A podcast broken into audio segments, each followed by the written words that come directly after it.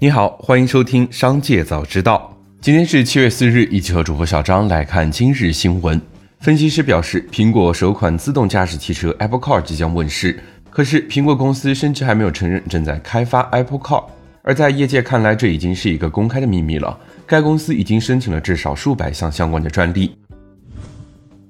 网曝红黄蓝早教中心一老师故意蒙住孩子双眼，多次不顾孩子挣扎，让孩子站高并将其推倒。七月三日，该早教中心一工作人员表示称，该小朋友是特殊儿童，需要特殊方法触发他的认知。此事已经交由政府部门调查。此外，工作人员还表示，上课前已经与其家长沟通，家长同意。新晋派出所一工作人员表示，已经介入调查，正在处理协调此事。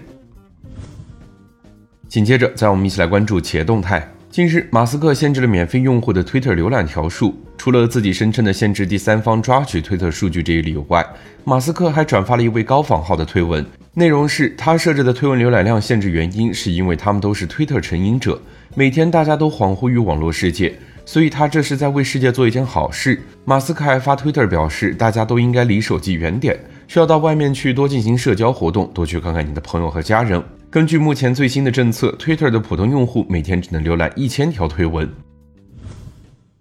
滔博电子竞技俱乐部发文表示，俱乐部关注到大量网络用户将一则上海松江公安行政处罚中的于某波与该俱乐部选手于文波进行关联，引起了大量负面讨论。该俱乐部与选手从未收到过松江公安任何通知，选手仍在基地正常训练中。俱乐部也严正声明，该处罚中的于某波与 TES 电竞俱乐部选手于文波毫无关系，希望外界能够停止猜测。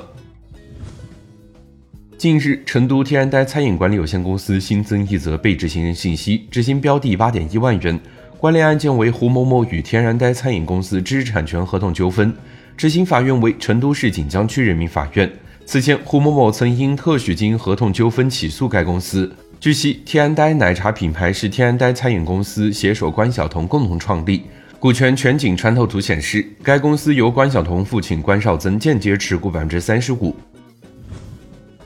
近日，深圳市柔宇科技股份有限公司及其子公司深圳柔显系统技术有限公司新增一则恢复执行信息，执行标的四千两百万余元，执行法院为深圳市中级人民法院。风险信息显示，目前深圳市柔宇科技股份有限公司存在十六条被执行人信息，被执行总金额超一亿元。此外，该公司还存在多条限制消费令、失信被执行人和中本案件信息，未履行总金额超过三百六十八万元。紧接着，再让我们一起来关注产业消息。深圳市住建局发布四个管理办法，将住房保障体系与国家住房保障体系全面衔接，保障各类住房困难居民住有所居。办法将于八月一日正式实施。办法施行之日起，不再安排建设安居型商品房和人才住房。四个管理办法分别对公共租赁住房、共有产权住房三类住房的保障对象、申请条件、租售价格标准、建设筹集主体和渠道、监督管理等进行了规范。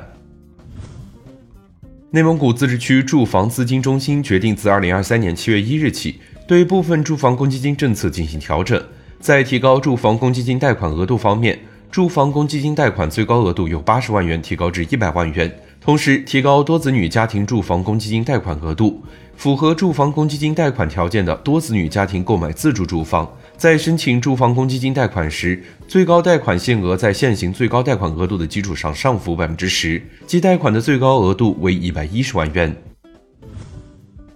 七月三日，联合国原副秘书长、中国国际公共关系协会名誉会长吴洪波表示，近年来有些中国城市靠社交网络走红出圈，带动了当地旅游业的发展，增加了周边地区经济热度。但是，必须看到这种蹭热度的局限性，如何在名城林立的世界里树立中国城市的独特名片，展现城市的特有风貌，增强中国城市的国际吸引力，是我们共同面临的挑战与课题。